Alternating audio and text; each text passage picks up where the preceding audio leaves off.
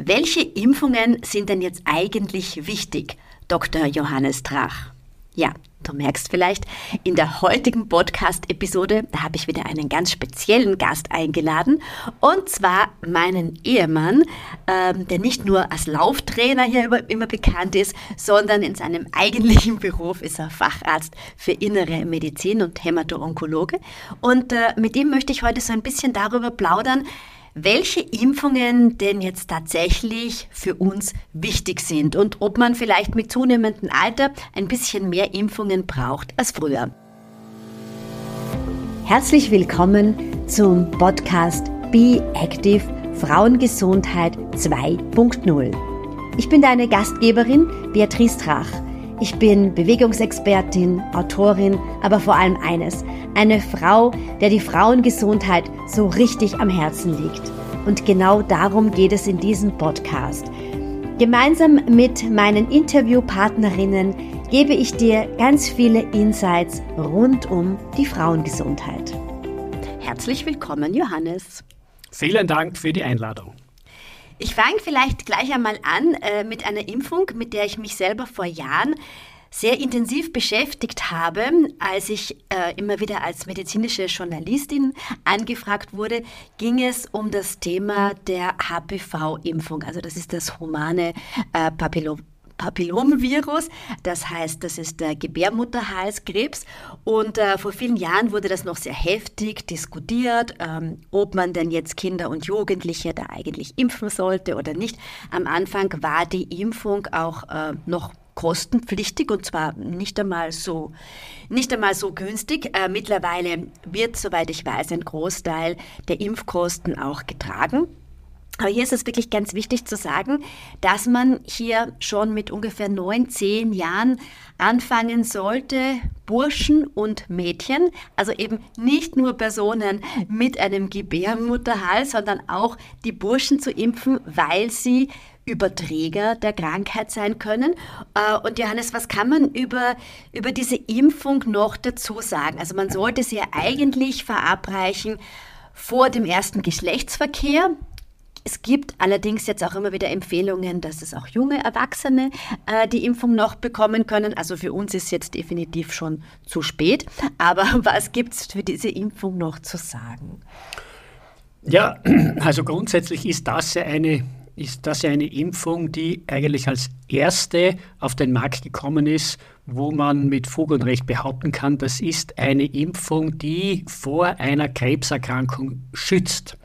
Ähm, der Hintergrund ist einfach der, dass man äh, dieses HPV-Virus äh, identifiziert hat als einen wichtigen Auslöser, gerade eben für den Gebärmutterhalskrebs, aber auch für ein paar andere äh, Krebserkrankungen, insbesondere im Bereich des ähm, Hals, äh, also Kopf, Hals, Mundbereichs. Und hier gibt es bei den HPV-Viren verschiedene Stämme und ein paar sind eben wirklich stark auslösend für diese genannten Krebserkrankungen.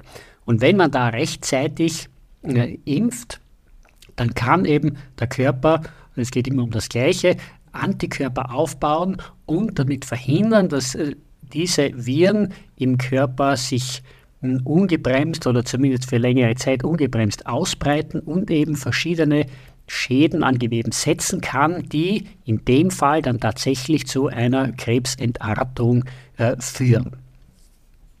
Also es macht absolut äh, Sinn, äh, seine Kinder impfen zu lassen. Also das ist tatsächlich eine Impfung, die man im Kindesalter äh, starten sollte, also so neun, zehn Jahre und dann eben, wie gesagt, auch noch als junge Erwachsene. Man muss dazu sagen, nach dem ersten Geschlechtsverkehr ist sie nicht mehr ganz so äh, effektiv äh, wie davor, aber man hat noch immer ein, glaube ich, recht gutes Ergebnis. Das stimmt. Die Wirksamkeit ist umso größer, je früher man äh, impft und deshalb äh, steht es ja im Impfplan als eine empfohlene Impfung ab dem neunten Lebensjahr. Genau. Ja, und eben es soll und eben es sollte eben idealerweise äh, eben vor dem ersten Geschlechtsverkehr passieren und es wird also deshalb gerade eben in dieser äh, sehr jugendlichen Lebensphase empfohlen. Ähm, und da eben ist auch dann der Aufbau von guten Antikörpern dagegen besonders hoch. Ähm, ja, also äh, man, man kann auch noch etwas später im jungen Erwachsenenalter impfen, aber es nimmt halt dann einmal die Schutzwirkung, diese vorbeugende Schutzwirkung nimmt dann langsam, nimmt dann langsam ab. Und eben noch einmal ganz wichtig, betrifft eben auch ähm, die Burschen, weil sie als Überträger des HPV-Virus gelten, beziehungsweise schützt diese Impfung auch zum Beispiel vor Feigwarzen und das ist auch eine sehr unangenehme ähm, Erkrankung. Mhm. Also hier auch wenn, liebe Zuhörerinnen, liebe Zuhörer, du wahrscheinlich selbst nicht mehr so im Alter bist, wo du HPV äh, impfen gehst, aber wirklich bei den Kindern, Enkelkindern, nicht Neffen, ähm, hier wirklich auch noch einmal darauf aufmerksam zu machen.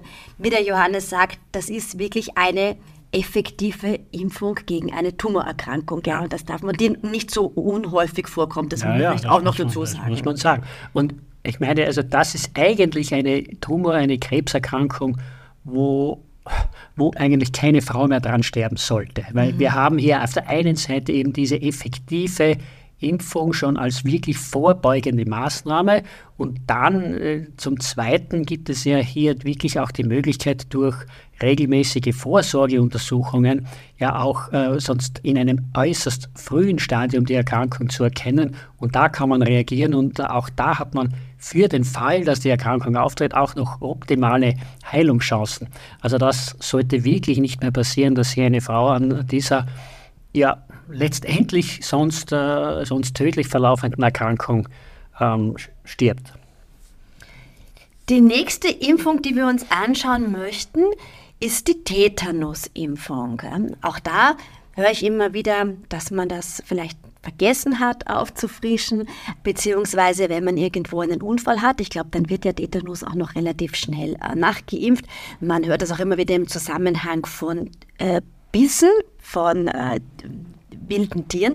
Ähm, was empfiehlt man denn so bei der Tetanus-Impfung? Also wir reden ja jetzt hier in unserem Podcast wirklich immer nur von Erwachsenen, also wir gehen nicht auf den Impfplan von Kindern und Jugendlichen ein. Mir war das eben nur jetzt bei der HPV-Impfung so wichtig, weil ich einfach weiß, dass viele von euch Kinder haben und dass es da sehr sinnvoll ist, noch einmal darauf aufmerksam zu machen. Aber wie sieht es bei uns Erwachsenen mit der Tetanus-Impfung aus? Ja, das ist eben auch so eine Erkrankung, die ziemlich in den Hintergrund getreten ist, weil, äh, ja, weil es ja da doch schon jetzt lange auch ein Impfprogramm gibt und deshalb ähm, ist das jetzt keine gängige Erkrankung mehr. Aber umso wichtiger ist es, dass man hier trotzdem vorbeugende Maßnahmen trifft, weil ja der, äh, weil ja der Erreger dieser Erkrankung ja weit verbreitet ist und eben bei äh, Verletzungen äh, hier die Eintrittspforte da ist, wie das in den Körper gelangt.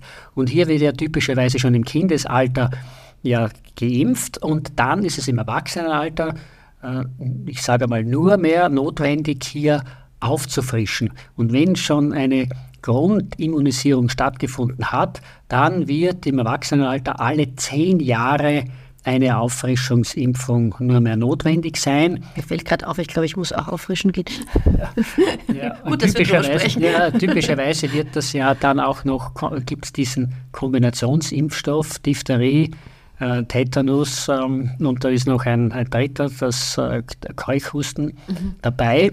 Ähm, ja, also das wird dann so, also das, der Punkt ist, im Erwachsenenalter geht es nur mehr um Auffrischung alle zehn Jahre man kann diskutieren, ob dann in höheren Alter, also jenseits von 60 oder 70, dann das Intervall ein bisschen verkürzt wird.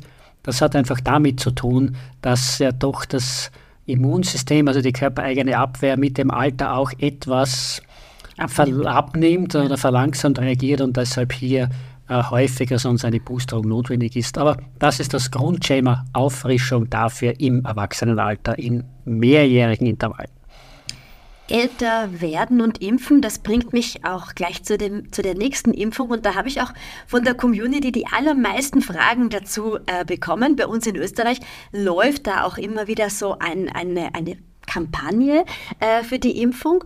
Und äh, zwar ist es die Herpes-Zoster-Impfung, die für Personen ab 50 äh, empfohlen wird. Äh, was können wir über diese Impfung sagen? Vielleicht vorweg. Soweit ich weiß, muss man die Impfung selber bezahlen und sie ist nicht so ganz günstig. Das ist oft dann ein bisschen ein Problem, äh, dass man davon vielleicht Abstand nimmt. Aber ich könnte mir vorstellen, dass es relativ sinnvoll ist. Ja, also da darf ich vielleicht ein bisschen ausholen und Bitte. das erklären, worum es hier geht. Herpes zoster ist eben ein Virus, ähm, mit dem wir typischerweise in unserem Leben schon sehr früh und allem im Kindesalter den Erstkontakt haben. Und da löst äh, dieser Herpesvirus äh, eine Erkrankung aus, die wir alle kennen. Das sind die Feuchtblattern. Ja, eine typische Kinderkrankheit. Ich glaube, die heißt in Deutschland anders, die Krankheit. Ähm, ja, Feuchtblattern in Österreich, in Deutschland Windpocken. Windpocken. Windpocken. Oder bei uns heißt es Windpocken. Also irgendwo, irgendwo gibt es da Feucht, Unterschiede. Es ja, ja, gibt verschiedene, verschiedene Namen für eine Krankheit. Bei uns, glaube ich, heißt das Feuchtblattern. Ja, bei uns heißt es Feuchtblattern und sonst auch kennt man es als Windpocken. Einfach deshalb, weil eben im Falle einer, einer erkrankten Person eben diese, die Übertragung sehr äh, oder die Ansteckungsrate sehr, sehr hoch mhm. ist und äh, eben, man sagte, mit, also mit leichtem Luftzug kann das über relativ große Distanzen verbreitet werden. Kann mich noch daran erinnern. Daher kommt auch, kommt auch dieser Name. Also da gibt es ja auch die Anekdoten oder nicht nur die, die gibt es die Beobachtungen, dass selbst also wenn jemand in der Wohnung im Unter, also in einem Stockwerk drunter eben ähm, erkrankt ist oder ein Kind erkrankt ist und die Fenster sind offen und der Luftzug trägt also Luft von der Wohnung von unten einen Stock höher und so kann es auch schon übertragen werden. Also ich habe damals mit meinen Feuchtblättern ein ganzes Dorf lahmgelegt, als, als wir Familienbesuch gehabt haben. Ich habe das natürlich nicht gemerkt, dass ich krank war. Es hat mich nur so ein bisschen am Kopf gejuckt. Und als dann meine Tante mit ihren Kindern heimgefahren sind, haben sie dann nachher alle eingesteckt. Also ja, ja es geht ja. also wirklich sehr, sehr schnell. Ja, es geht sehr schnell, ja. Na gut, aber im Kindesalter ist das verbreitet und typisch und da ist es meistens auch eine sehr milde verlaufende Kinderkrankheit. Aber eben die Tücke dran ist, dieser Herpesvirus der bleibt dann in, in unserem Körper schlummernd irgendwo versteckt sitzen ähm, und bleibt hier eigentlich das Leben lang in unserem Körper schlummernd. Und das ist bei intaktem Immunsystem auch kein Problem, denn damit äh, kann der Körper eben dieses äh, Virus in Schach halten und es tritt nicht in Erscheinung. Wenn es allerdings äh, durch welche Faktoren auch immer zu einer herabgesetzten Abwehrlage kommt und dann diese Antikörper gegen diesen äh, Herpes-Zoster-Virus verschwinden oder niedrig sind, dann bekommt dieser Herpesvirus die Chance, wieder aufzuflackern oder wieder in Erscheinung zu treten. Und dann ist das, Erkrank das Krankheitsbild eben diese Herpes-Zoster-Infektion äh, landläufig bekannt als Gürtelrose. Mhm. Also eine, eine Erkrankung, die sich typischerweise zunächst als Hauterkrankung so manifestiert mit Bläschen, aber eben zunächst juckend, aber dann schmerzhaft und das äh, deshalb Gürtelrose, weil typischerweise ein ein bestimmter Nervenbereich betroffen ist und sich so segmental dann zum Beispiel am Rumpf wie ein Gürtel äh, ausbreitet von hinten nach vorne aber es gibt natürlich auch die Möglichkeit, dass das in Nerven auftritt, die dem mehr den Hirnnerven zuzuordnen sind. Und wenn das dann bei einem Hirnnerv, der dann im Gesichtsbereich ähm, verläuft, auftritt, kann das eben auch im Gesichtsbereich oder Augenbereich passieren und da sehr unangenehme Manifestationen machen. Und insgesamt, egal an welcher Körperstelle das auftritt, ist eine gefürchtete Komplikation dann davon ausgehend ein wirklich heftiger Nervenschmerz, der lange bestehen bleiben kann. Mhm. Und das ist also das wirklich Unangenehme an dieser, an, an dieser Erkrankung. Und nun, also es geht darum, dass da hm, dieser Herpesvirus im Körper bleibt und das Immunsystem eben im Lauf des Alters, wir kommen wieder auf dieses Thema zurück, abnimmt oder eben auch durch andere Erkrankungen eben eine Immunschwäche ausgelöst wird und dann besteht eben das hohe Risiko, dass diese Erkrankung, diese, diese Gürtelrose aufflackert. Das heißt, wenn ich zum Beispiel eine andere chronische Erkrankung entwickeln würde oder eine andere Virusinfektion, Erkrankung, hätte ich sozusagen als unangenehme Begleiterscheinung vielleicht auch noch, dass mein äh, schlummernder Herpes-Zoster-Virus wieder aufwacht. Beispielsweise äh, ist das ein Szenario, das ähm, gut äh, die Praxis widerspiegelt. Ja, oder auch, wir wissen ja, dass Stress das Immunsystem schwächt. Ja? Also deshalb, man muss jetzt gar nicht an wirklich so schwer, auch an schwerwiegende Begleiterkrankungen denken. Auch eben Stressfaktoren können das Immunsystem schwächen und dann ist eine Reaktion, dass diese Erkrankung auftritt.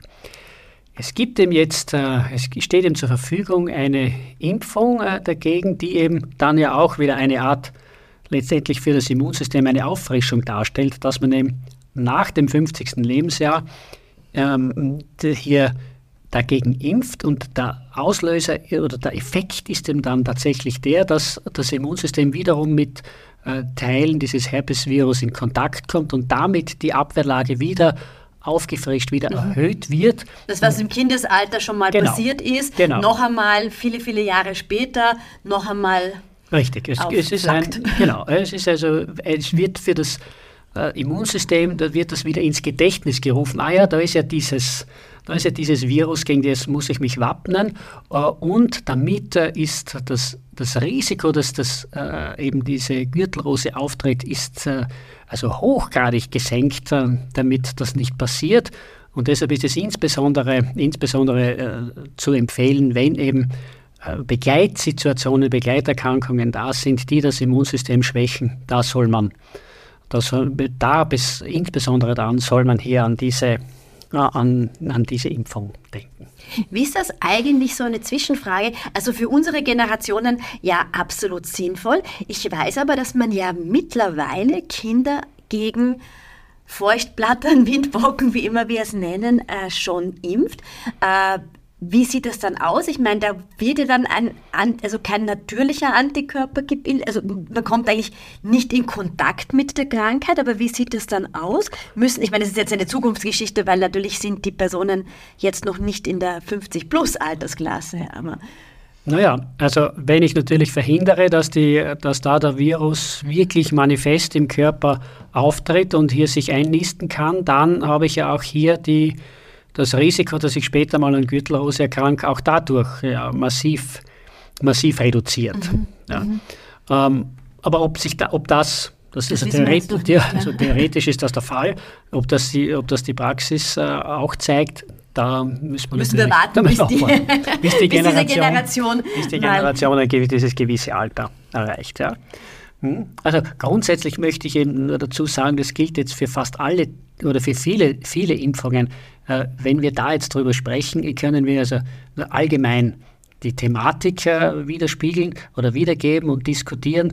Das für das individuelle Risiko ist natürlich immer die Beratung mit äh, dem ja, Hausarzt. Das ist ein mit guter dem, Punkt. Ich schreibe das auch ja, beim Podcast dazu. Ja, ist natürlich also wichtig. Jegliche, jegliche Podcast-Interviews ersetzen jetzt hier natürlich nicht die individuelle Beratung mit dem Hausarzt, denn wir wissen ja nicht, ob die einzelne Person vielleicht auch allergisch ist auf bestimmte Impfstoffe etc. Also das können wir hier Und, gar nicht verantworten. Genau. Man muss natürlich auch über die Art der Impfstoffe, äh, geht es natürlich auch darum, es gibt ja in manchen Situationen Lebendimpfstoffe, die man bei bestimmten äh, medizinischen Situationen nicht anwenden soll. Also deshalb, was für, für den Einzelnen in Frage kommt, ist natürlich wirklich mit dem Hausarzt oder behandelten Arzt immer immer abzustimmen. Das ist, ähm, wie du erwähnt hast, ein ganz ein wichtiger ja, Punkt. Dann muss, genau, man, das, muss man natürlich hier auf das schreiben wir auch noch, noch mal extra dazu. Ja. Ähm, weitere Impfung in unserem Breiten eigentlich auch schon von Kindesalter, glaube ich, ähm, sehr populär und auch eine diverse Erwachsene immer wieder nachimpfen sollten. Das ist die FSME-Impfung. Mhm. Ähm, bei uns heißt die eigentlich so landläufig die Zeckenimpfung. Ja. ähm, und da habe ich auch ein paar Fragen dazu bekommen, die vielleicht gleich so für viele andere Impfungen auch gelten. Und zwar die sogenannte Titerbestimmung. Ja?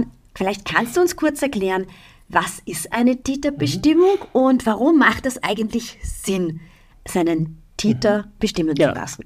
Was man damit meint, ist, man, wenn man einen Täter bestimmen lässt, man misst die äh, spezifischen Antikörper, die im Blut vorhanden sind.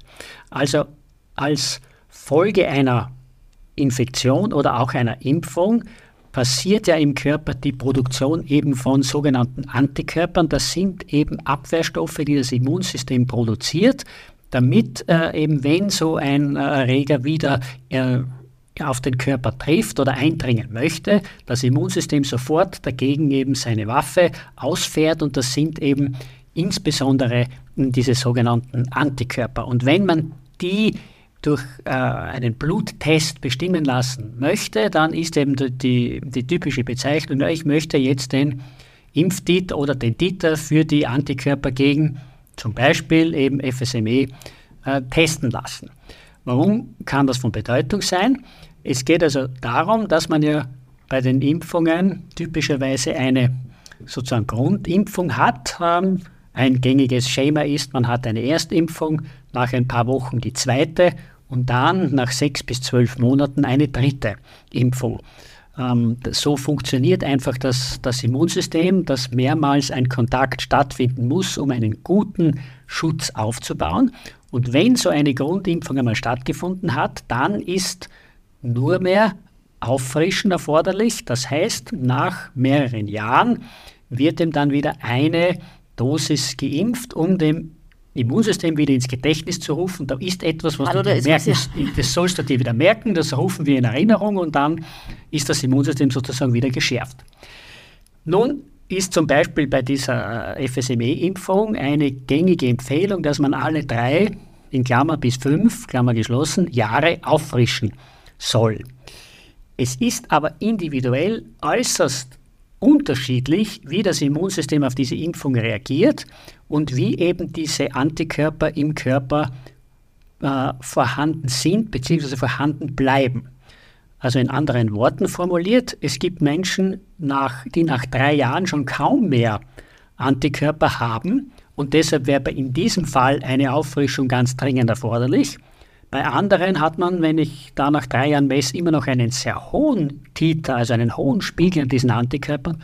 Und da ist es dann nicht erforderlich und ich kann nach fünf Jahren oder vielleicht sogar noch später. Es ist einfach ein, ein, ein, wesentlich ökon ökonomischeres Prinzip, sich den einfach bestimmen zu lassen und dann einfach zu sehen, brauche ich für bestimmte Impfungen jetzt meine Auffrischungsimpfung oder nicht. Und da sparen wir das oft. Und oft ist es bei der Zeckenimpfung tatsächlich so, dass der Dieter noch so hoch ist, dass Richtig. man einfach sagt, so ich kann jetzt locker noch ein Jahr. Ja, und an der Höhe gibt es dann meistens, kann man sich auch orientieren, ob das noch ein Jahr der Schutz halten wird oder sogar mehrere Jahre, was gar nicht so selten ist.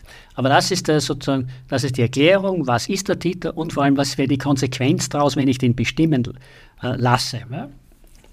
Und jetzt kommen wir eben wirklich zu der FSME-Impfung. Ich muss gestehen, wofür steht jetzt genau FSME? Früh, Sommer, Meningo, ah, Meningoenzephalitis. Ach Gott, ja, stimmt. Also, das, also hier gibt es also hier, hier gibt's eben ganz wichtige Punkte dazu zu sagen. Wie eben bei den meisten Impfungen geht es ja darum, dass wir vorbeugen wollen, typischerweise gegen irgendwelche Viruserkrankungen. Eine Prävention. Prävention, Vorbeugung gegen Viruserkrankungen, weil für die meisten Viruserkrankungen wir keine effektive Behandlung, Therapie zur Verfügung haben. Und wenn jemand dann an so einer Erkrankung tatsächlich eben, eben erkrankt, dann kann das äh, einen sehr unangenehmen, sehr schwerwiegenden Verlauf haben und wir haben keine effektive Therapie dagegen zur Verfügung. Das trifft eben für diese FSME, diese durch, bestimmte, durch ein bestimmtes Virus ausgelöste Entzündung an Gehirnhäuten und, äh, und Gehirn zu. Man, das, wir wissen ja, das wird durch Zecken übertragen.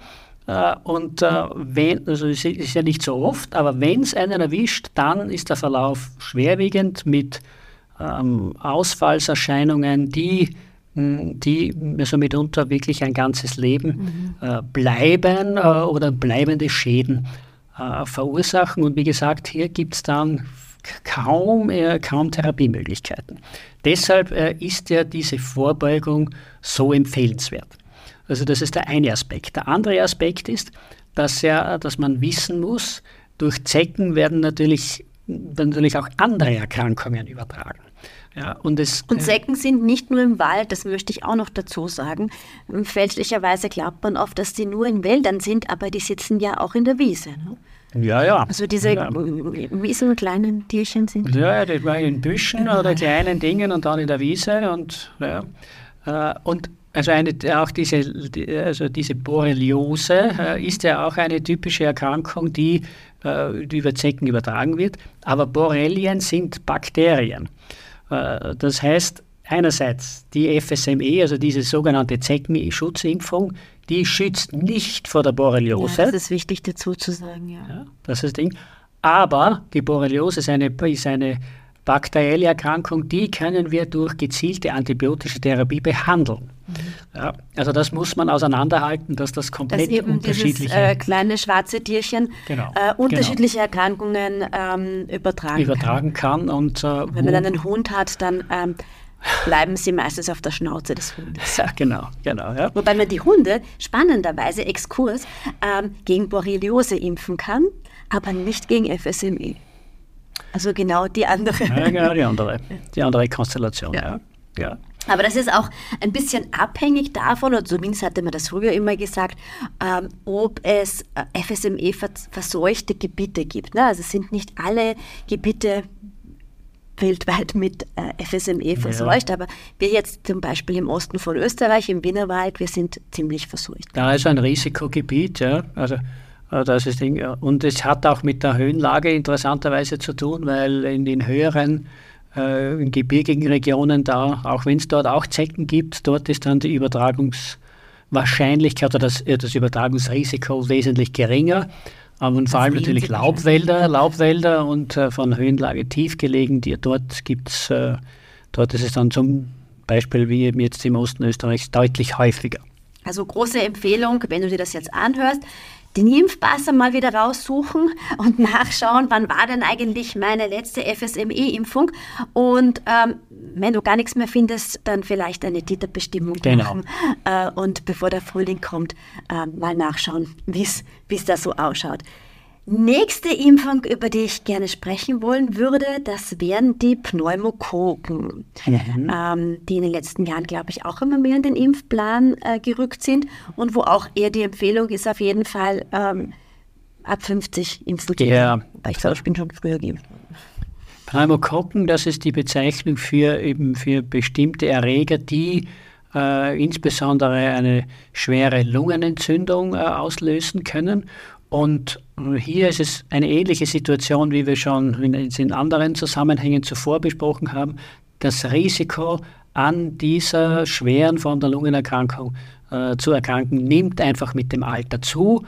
Und es nimmt, das Risiko nimmt noch einmal äh, zu, wenn eben wiederum Begleiterkrankungen sind. Also Begleiterkrankungen einerseits der Lunge, also es ist ja zum Beispiel das Lungenemphysem oder COPD, diese, mhm. also, also diese schwerwiegende, schwerwiegende eingeschränkte Lungenfunktion, eine Lungenerkrankung. Ähm, und wenn da dann noch eine Infektion dazukommt, dann ist das eine lebensgefährliche Situation. Aber auch Situationen, wo wir wissen, dass das Immunsystem herabgesetzt äh, ist, ähm, ähm, das äh, birgt eben dann ein Risiko für Pneumokokken. Ich nenne nur ein Beispiel. Also es gibt natürlich Situationen, wo, sei es durch Unfall oder Erkrankung, eine Milzentfernung notwendig mhm. war. Mhm. Und da weiß man, auch das wäre eine Situation, wo, äh, wo dann das, das Risiko an Pneumokokken zu erkranken extrem erhöht ist. Und dort wird typischerweise, äh, wenn es irgendwie geht, vor einem Eingriff auch schon dagegen geimpft. Also es sind nur wiederum Beispiele, aber es soll nur veranschaulichen, ja, das ist eine schwere Lungenerkrankung und eben insbesondere bei Risikosituationen und bei zunehmendem Alter wird es empfohlen, dagegen zu impfen, damit man sich schützt vor hm, diesem wirklich äh, unangenehmen, ja, vor dieser unangenehmen Erkrankung. Mir ist das so ein, ein großes Anliegen, weil ich das so oft in meiner Community höre, dass eben Damen sagen, ja, ich war aber nie krank und ich habe eigentlich nie irgendwas Schlimmes gehabt. Und dann zack, bumm, ähm, werden wir einfach älter und ähm, wenn jetzt Damen zuhören, so in meiner Altersklasse, so in, den, in, der, in der Menopause, da ist einfach auch durch die Hormonumstellung wissen wir auch, dass das Immunsystem ähm, oft einfach nicht so funktioniert, wie es früher funktioniert oder wie wir gewohnt gewesen sind, dass es funktioniert. Und da gilt es, dass wir nicht die Augen äh, zumachen und wegschauen, sondern einfach sagen, es gibt ja Gott sei Dank in unserer modernen Medizin Möglichkeiten, ähm, sich impfen zu lassen. Und wenn du vor einigen Jahren geimpft worden bist, auch hier wieder die Bitte, schau doch einfach einmal nach, wie es deinem Impftitel geht oder lass dich ähm, von deinem Hausarzt beraten. Wir nehmen diesen Podcast äh, im Jänner auf und wir befinden uns gerade in einer ganz großen Grippewelle. Ähm, ich weiß, dass die auch in Deutschland ganz groß ist. Gerade heute hat mir eine, eine Ärztin geschrieben und hat gesagt, oh, ja, ich wollte mich letzte, letzte, nächste Woche Influenza impfen lassen, habe es aber verschoben, weil ich so viel zu tun gehabt habe und jetzt liege ich mit Influenza im Bett. Und dazu muss man sagen, Influenza ist nicht ein grippaler Infekt, das wird ziemlich oft ähm, verwechselt. Ja.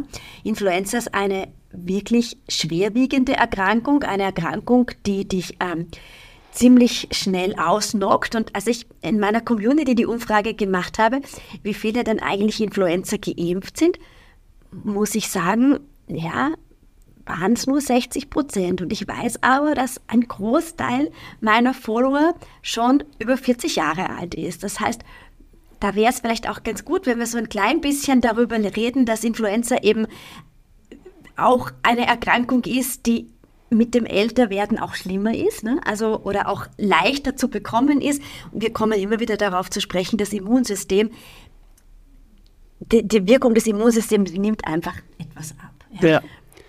Na gut, also da kann ich dir eh, eh gratulieren, wenn du eine, eine Community hast, wo die, die Rate an gegen Influenza geimpften also, also über 50 Prozent ist, dann ist das weit über, eine positive Selektion. Äh, das ja. weit über dem, was also sozusagen in der Durchschnittsbevölkerung äh, ist. Äh, da, ja, das, den Prozentsatz äh, möchte man ja gar nicht erwähnen. Ja. Der ist, du hast recht, das habe ich vergessen zu erwähnen. Ähm, ich unterrichte ja an, an, an äh, Fachhochschulen und Universitäten das Fach Gesundheitsförderung und Prävention und da äh, zeige ich dann auch eben immer so ein bisschen den Impfstatus an und ähm, zeige halt von Österreich gibt es da Auswertungen, wie viel geimpft wird und ich muss sagen, also recht brav äh, ist man, was äh, die Tetanusimpfung betrifft, weil da hat man wirklich eben Angst davor, da hat jeder schon mal Erfahrung gemacht, ups, es hat einem irgendwo äh, äh Fuchs oder äh, Hund oder irgendwas äh, äh, gebissen. Auch ähm, FSME ist bei uns eine sehr beliebte Impfung und alles, was so im Impfplan natürlich der Kinder ist. Aber als ich mir das erste Mal diese Statistik angeschaut 2019, habe ich mir gedacht, hoppala, was ist denn da passiert? Äh, warum sind denn da die Zahlen so niedrig? Und das war tatsächlich die ähm, Influenza-Impfung. Ja. ja, ja. Also und man kann wirklich nur, wirklich nur betonen, das, was du äh, eingangs zu diesem Thema gesagt hast, das ist wirklich eine oft äh, schwer verlaufende Erkältungskrankheit mit hohem Fieber, wo Patientinnen und Patienten also tagelang, also wirklich schwer krank äh, im Bett liegen. Und als gefürchtete Komplikation gibt es die Influenza-Pneumonie, also die äh, durch den Grippevirus dann als Komplikation ausgelöste Lungenentzündung, die äh, einen schwerwiegenden äh, und in einigen Fällen sogar tödlichen Verlauf nehmen kann. Ja, eine Bekannte von uns hatte das vor ein paar Jahren, also damals noch weit unter 50, aber die ist wirklich also wirklich, wirklich schwer krank gewesen. Also da hat man wirklich ja. über Monate gesehen, abgemagert und, und richtig, richtig schlecht ja. zusammen. Ja. Also das ist wirklich nicht auf die leichte Schulter äh, zu nehmen. Und ja, es steht eben tatsächlich, steht eben wirklich eine effektive Impfung zur Verfügung, die in hohem Maße einen schützt, dass man überhaupt erkrankt. Und wenn man erkrankt, dann ist der Verlauf äh, deutlich abgemildert und insbesondere die eben diese gefürchtete Lungenentzündung, die Influenza-Pneumonie, tritt bei geimpften Personen äh, praktisch nicht auf. Das ist äh, wirklich ein, ein sehr großer positiver Effekt und deshalb wird sie empfohlen. Sie wird wiederum natürlich mit zunehmendem Alter empfohlen. Sie wird empfohlen, wenn, wie das Begleiterscheinungen sind mit abgeschwächtem Immunsystem und auch eben für Menschen, die in Gesundheitseinrichtungen arbeiten oder auch Begleit- äh, oder pflegende Personen mhm. äh, für eben Erkrankte, die eben ein hohes Risiko haben, wenn sie das, äh, das bekommen, dass sie einen schwerwiegenden Verlauf haben. Für die wird es ebenfalls empfohlen. Also da kann man durch diese Impfung wirklich in vielerlei Hinsicht etwas Gutes für sich, aber auch für seine Umgebung tun, äh, wenn man das macht. Und Weil ich schütze zum Beispiel, ähm, wenn ich mich jetzt so, wenn ich um die 50 bin, ähm, schütze ich damit natürlich auch meine Eltern, die älter sind, ja, und für die so eine Erkrankung dann auch wirklich tödlich verlaufen kann. Das muss man einfach auch dazu sagen. Äh, oder wenn ich auch jüngere Personen, wie du sagst, äh, Krebskranke zum Beispiel, ne, die gerade unter einer äh, Chemotherapie stehen oder einer Strahlentherapie stehen, stehen wo das Immunsystem natürlich eh schon deutlich runtergefahren ähm, ist, da ist es schon auch ein Akt der, der nächsten Liebe, sich impfen zu lassen, um hier auch wirklich diese Personen ähm, zu schützen. Und für all jene, die im Gesundheitsberuf sind, sowieso, wenn man ja so wie wir viel mit Leuten zu tun hat, gehört eigentlich ähm, die Grippeimpfung auch zu einer Standardimpfung dazu. Also kann man auch nur empfehlen, wenn man dann sieht, wie lange die Ausfälle der Personen sind. Also wir reden eben wirklich von der Influenza und nicht von dem grippalen Infekt. Das wird recht oft ein bisschen durcheinander ähm, gebracht. Richtig. Vielleicht einen Aspekt darf ich noch kurz zu der Grippeimpfung, äh, der Influenza-Impfung erwähnen dann wird jetzt die Frage stellen, naja, sonst reden wir immer davon, man impft und dann ist nur eben alle paar Jahre oder mit langem mhm. Intervall eine Auffrischung notwendig. Hatte ich auf der Liste zu fragen, warum ist das bei der In und warum macht es auch keinen Sinn, einen Titel zu bestimmen? Genau, genau. Ja. Also der Grund liegt darin, dass das Influenza-Virus ähm, ähm, sehr wandlungsfähig ist und ähm, eben jedes Jahr eigentlich ein anderer Influenza-Stamm der dominante ist und äh, für diese Grippewellen verantwortlich ist. Ähm, ja, und das durch die eben die äh, durch die Beobachtung und eben die äh, Gesundheitsdaten, die man ja erhebt und wie man das auf den verschiedenen ähm, Kontinenten beobachtet, kann man sehr gut äh, abschätzen, welcher Stamm denn dann in der kalten Jahreszeit äh, heuer mit, mit, sehr hoher Wahrscheinlichkeit der dominante wird. Und so wird eben jedes Jahr der Impfstoff äh, angepasst, dass man eben für die zu erwartende Variante des Influenza-Virus dann mh, die die Impfung oder auch eine Art Auffrischungsimpfung jährlich bekommt, äh, weil, äh, weil wenn man das nicht macht, dann hat man zwar schon länger den Schutz gegen eine bestimmte Variante des, äh, des Influenza-Virus, aber eben nicht für diejenigen, die dann in der Saison mit höchster Wahrscheinlichkeit die dominante ist. Und das macht es eben erforderlich, dass man da eben typischerweise im Spätherbst ähm, mit dem für diese Saison zu erwartenden äh, Impfstoff gegen, also gegen diese Variante des Influenza-Virus jährlich äh, impft. Aber wenn du jetzt hier gerade zuhörst ähm, und es ist Jänner 2024, dann kann man sich noch impfen lassen. Also, absolut. Es, es geht jetzt noch, es absolut. ist noch nicht zu spät. Nicht zu spät. Und es ist wirklich eine, eine große Welle und da sollte man tatsächlich etwas tun. So, jetzt wollte mein Computer schlafen gehen. So, er ist wieder da. Computer ist wieder aufgewacht. Wir kommen zu der Corona-Schutzimpfung heiß umstritten in den letzten Jahren. Ähm, dennoch muss man sagen, es war jetzt auch oder ist, glaube ich, gerade noch eine ganz, ganz große Corona-Welle von den Fällen, von denen wir überhaupt wissen. Das andere ist natürlich, nachdem es keine Meldesysteme mehr gibt und äh, man auch zu den Tests nicht mehr so gut äh, zukommt, liegt die Dunkelziffer wahrscheinlich relativ hoch, ähm, wird offensichtlich über die Abwässer gemessen, wie hoch tatsächlich, und das ja, kann man halt nicht mehr verbergen, wo die, äh, wie, wie hoch die, also wie, wie hoch die Zahl der Corona-Fälle eigentlich ist, also doch offensichtlich relativ hoch. Und wir haben seit Puh, seit wann haben wir eine Corona-Schutzimpfung? Seit 2021? Mhm, ja, ja, also Jänner, 2021 ähm, genau. gibt es die Corona-Schutzimpfung.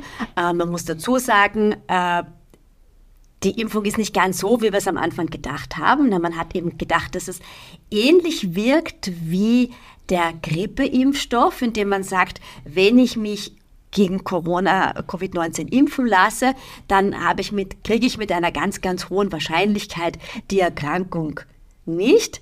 Ähm, das war bei den meisten Leuten eigentlich nicht der Fall. Ähm, sie haben Corona bekommen, aber mm, Mittlerweile sind auch die Impfstoffe etwas adaptiert worden, ne, weil es gab ja mittlerweile, ich weiß jetzt gar nicht, wie viele Corona-Variationen wir schon mitgemacht haben und bei welchen Buchstaben wir jetzt gerade angekommen sind.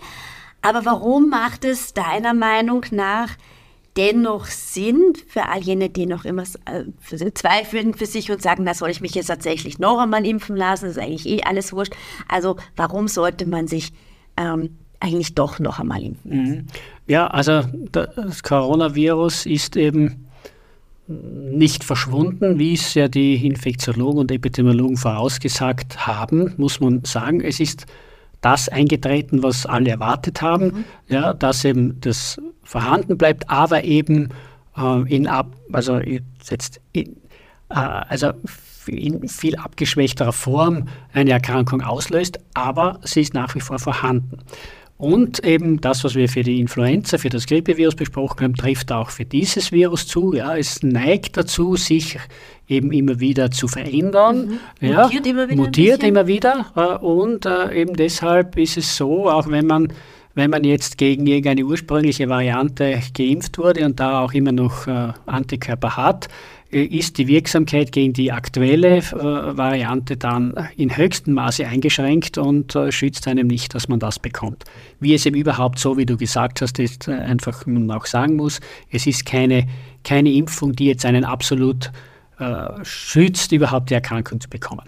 Also, wir haben es mit einem wieder sehr mutierfreudigen Virus zu tun, der nach wie vor zirkuliert und eben ähm, wiederum für abwehrgeschwächte Personen tatsächlich nach wie vor eine Gefahr darstellt. Aber auch für Leute mit starkem Immunsystem muss man bedenken, es gibt das Phänomen, äh, wie bei vielen Viruserkrankungen, aber insbesondere bei diesem Covid-Virus, es gibt das Phänomen des Long-Covid. Also eine Situation, wo der Körper lange mit dem Virus oder den Folgeerscheinungen beschäftigt ist äh, und eben hier in verschiedenen Organsystemen zum Teil massive Einschränkungen erleidet. Äh, das kann die Lunge sein, das kann das Herz sein, das kann das Nervensystem sein oder eine Kombination davon.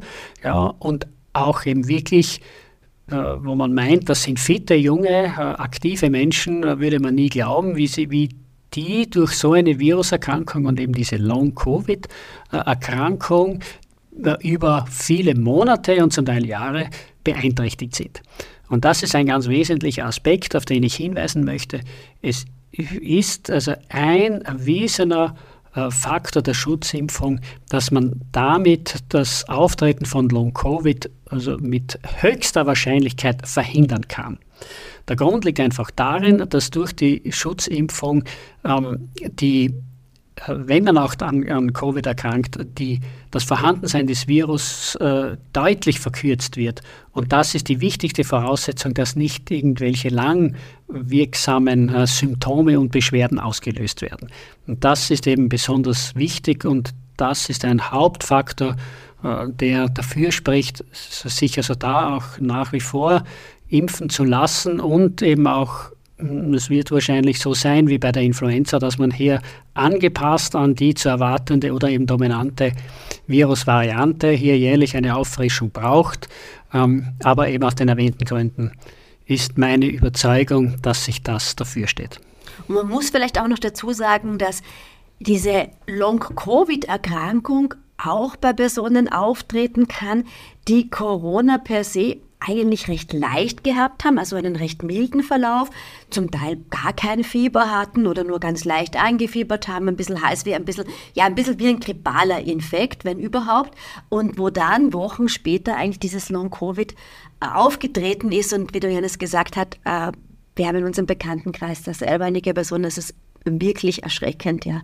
Ähm, ja wo das, das, das Treppensteigen über ein Stockwerk zur fast unüberwindbaren Belastung ja. wird, ähm, zum Beispiel, ja, oder eben auch wirklich neurologische Symptome lange bestehen. Also das, wenn er das trifft, das, das ist wirklich, wirklich eine Belastung. Ich kann aber für Corona in dem Sinn keine Dieterbestimmung, für Corona gegen Corona, also ich kann keine, keine Dieterbestimmung machen. Naja, die Antikörper können wir schon messen, mhm. ähm, ja, aber es ist eben, die Einschränkung ist, es sagt uns jetzt nichts aus, was bedeutet das für den Schutz gegen die aktuelle, mhm. gegen die aktuelle Variante. Ja, ja, ja. Das, ist, das, ist die Limit, das ist die Limitation. Also man sieht ganz einfach bei Personen, die die Erkrankung hatten, dass die Antikörper höher sind als bei Personen, die noch nie Corona gehabt haben, aber sich impfen ließen. Da sieht man einfach, dass der Impfschutz immer wieder mal nachlässt. Aber wir haben da einfach noch ein bisschen weniger Möglichkeiten als bei den anderen Erkrankungen. Johannes, abschließend, ähm, gibt es noch irgendetwas zum Thema Impfung, das dir sehr am Herzen liegt? Also alles, was zur Tropenmedizin etc. gehört, also das decken wir jetzt hier nicht ab, weil da ist weder der Johannes der Experte noch ähm, ja, und da das richtet würde jetzt sich auch irgendwie den Rahmen sprengen, Ja, weil da geht es ja darum, wohin reist man. Und, ähm, aber gibt es noch etwas, was, was du meinst, was sehr wichtig ist? Hepatitis A und B vielleicht? Ja, also Hepatitis ist etwas, das ist auch, also, was man ja häufig empfiehlt, wenn man eben verreist, aber, aber es ist trotzdem auch für uns, für uns eine relevante vorbeugende Impfung. Auch das, gerade eben Hepatitis B, ist, fällt wieder in diesen Bereich einer Viruserkrankung, ähm, wo man eingeschränkte Behandlungsmöglichkeiten hat. Oder eben das Risiko, dass doch eine langwierige, in dem Fall Leberentzündung mit allen Folgeschäden auftritt, hoch ist. Also das, ich, denke, das Grundprinzip sollte einfach sein, mir kommt so vor, das Verständnis, warum wir das machen, ist zunehmend abhanden gekommen. Also es geht hier um meist eben virusbedingte Erkrankungen, die, wenn es einen trifft, ähm, äh, wirklich schwerwiegende Erkrankungen auslösen, wo man dann auch mit den Möglichkeiten der Intervention dagegen limitiert ist. Und damit haben, mit den Impfungen haben wir ein wirksames Instrument zur Verfügung, das zu verhindern. Das, da reden wir von Prävention. Das ist in, ja, in unseren Breiten etwas, was nach wie vor meiner Meinung nach einen viel zu geringen Stellenwert hat, dass man auf die Vorbeugung von Erkrankungen so einen Schwerpunkt äh, legt. Und das ist ja oft auch die Kritik an unserem Gesundheitssystem. Wir sind kein Gesundheitssystem, sondern ein Krankensystem. Wir reagieren dann, ein Reparatursystem, ja. Wir reagieren dann, wenn schon, wenn schon ein Problem entstanden ist. Ja? Aber wir legen keinen Fokus drauf, was können wir tun, um das überhaupt so weit kommen zu lassen, um das zu verhindern. Und das ist ein Weg dazu. Es wird dann immer, äh, wird dann immer eingeworfen, naja, aber auch Impfungen haben ja, haben ja Nebenwirkungen oder das Impfschäden und, und alle diese Themen oder Impfreaktionen. Natürlich, jede, alles, was ich tue, hat natürlich ein gewisses Risiko. Wir müssen aber sagen, dass gerade diese, diese Medizinprodukte so kontrolliert werden und äh, es gibt so strenge Parameter, die werden wirklich, äh, wirklich wirklich ähm, in sicherer Form auf den Markt gebracht, dass es ähm, äh, dass der, Nut, der mögliche Nutzen bei weitem jedes Risiko überwiegt. Was ist das Risiko? Nun, natürlich eine Impfreaktion ist eine Impfreaktion, ist eine ist etwas Häufiges. Aber das ist ja das Normale. Wenn ich das Immunsystem mit einem Erreger oder mit den Teilen eines Erregers konfrontiere, dann möchte ich ja, Der dass muss das, ja irgendwas machen. da muss nicht? ja was passieren. Ich möchte ja, dass das Immunsystem reagiert. Und nur so kann es ja auch Antikörper und Schutzfaktoren aufbauen. Und das ist also deshalb eine häufige Reaktion, aber das ist harmlos, dass man eben für kurze Zeit äh, vielleicht sich ein bisschen ähm, Matter müde, fühlt. matter fühlt oder ein bisschen ja, krippig oder wie auch immer man es nennen mag, fühlt oder auch dort, wo man eben die geimpft wird, aber Einstichstelle, das der Arm ein spürt. bisschen wehtut. Das ist, ja. Das ist eben eine normale, zum Teil ja, wie, wie schon erwähnt, erwünschte Reaktion. Ja? Und das ist aber auch nichts Gefährliches. Ja? Natürlich, das äh, muss man auch äh, erwähnen, gibt es in seltenen Fällen, äh, dass das auch einmal das Immunsystem dann überschießend reagiert und wirklich, äh, wirklich was, äh, wirklich eine Reaktion ausgelöst wird, die dann auch direkt so eine Art Krankheitsbild auslösen, wie wenn man tatsächlich diese Erkrankung bekommt äh, oder irgendeine Reaktion, die äh, sonst im Körper etwas auslöst. Das gibt es, aber noch einmal, ähm, das Risiko ist äußerst gering und es überwiegt bei weitem der Nutzen, der dadurch ausgelöst wird. Das ist mir einfach wichtig äh, zu betonen, um hier das Verständnis äh, zu erzeugen, warum machen wir das und warum ist der, dem, das, das, das mögliche Risiko einfach als sehr gering einzuschätzen. Also wir haben ja wirklich in vielen Fällen ähm, selbst so ein bisschen das Steuer in der Hand und wir wir schmieren uns so viele Cremen ins Gesicht oder auf den Körper und nehmen diverseste Mittelchen ein, die weitaus weniger untersucht werden als Impfungen und das ist total ungefragt, weil da eine Werbung auf Instagram kommt, die sagt, und das rühre ich mir ein und dann äh, es mir gut. Aber äh, wir verschließen da oft so ein bisschen die Augen, äh, dass ja diese Produkte auch tatsächlich äh, gut getestet worden sind. Und noch einmal der Appell, äh, der Podcast ersetzt hier natürlich nicht die individuelle Beratung vom Hausarzt, der Hausärztin, Impfarzt, Impfärztin, wo immer du hingehst, weil natürlich auch jede Impfung ähm, kann gewisse Reaktionen herausführen, weil du auf bestimmte Dinge eventuell allergisch bist, aber das weiß ja auch dein Hausarzt, äh, worauf du allergisch bist und kann dann eben einfach, wie der Johannes auch bei einigen Impfstoffen gesagt hat, dann den für dich geeigneten auswählen. Also da muss man sich wirklich ganz individuell mit dem Arzt ähm, absprechen. Aber es ist alles, was wir als Möglichkeit einer Prävention haben, sollten wir auch wirklich äh, annehmen und eben auch nicht die Augen verschließen mit den Worten, ich habe eigentlich nie irgendwas gehabt, ich war immer gesund. Wir werden einfach älter, Gott sei Dank, und wir wollen aber auch gesund alt werden.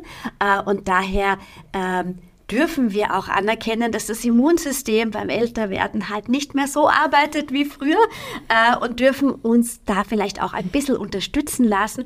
Einfach, dass wir äh, nicht, äh, nicht von den Zecken also gebissen können wir trotzdem werden, ja, aber dass es, dass es keine negativen ähm, Effekte hat oder dass wir eben dann nicht ähm, wochenlang nach einer Influenza vollkommen ausgenockt ähm, herumsitzen, äh, rumliegen und man dann oft hört, na ja, das Ausschwitzen ist ja gesund.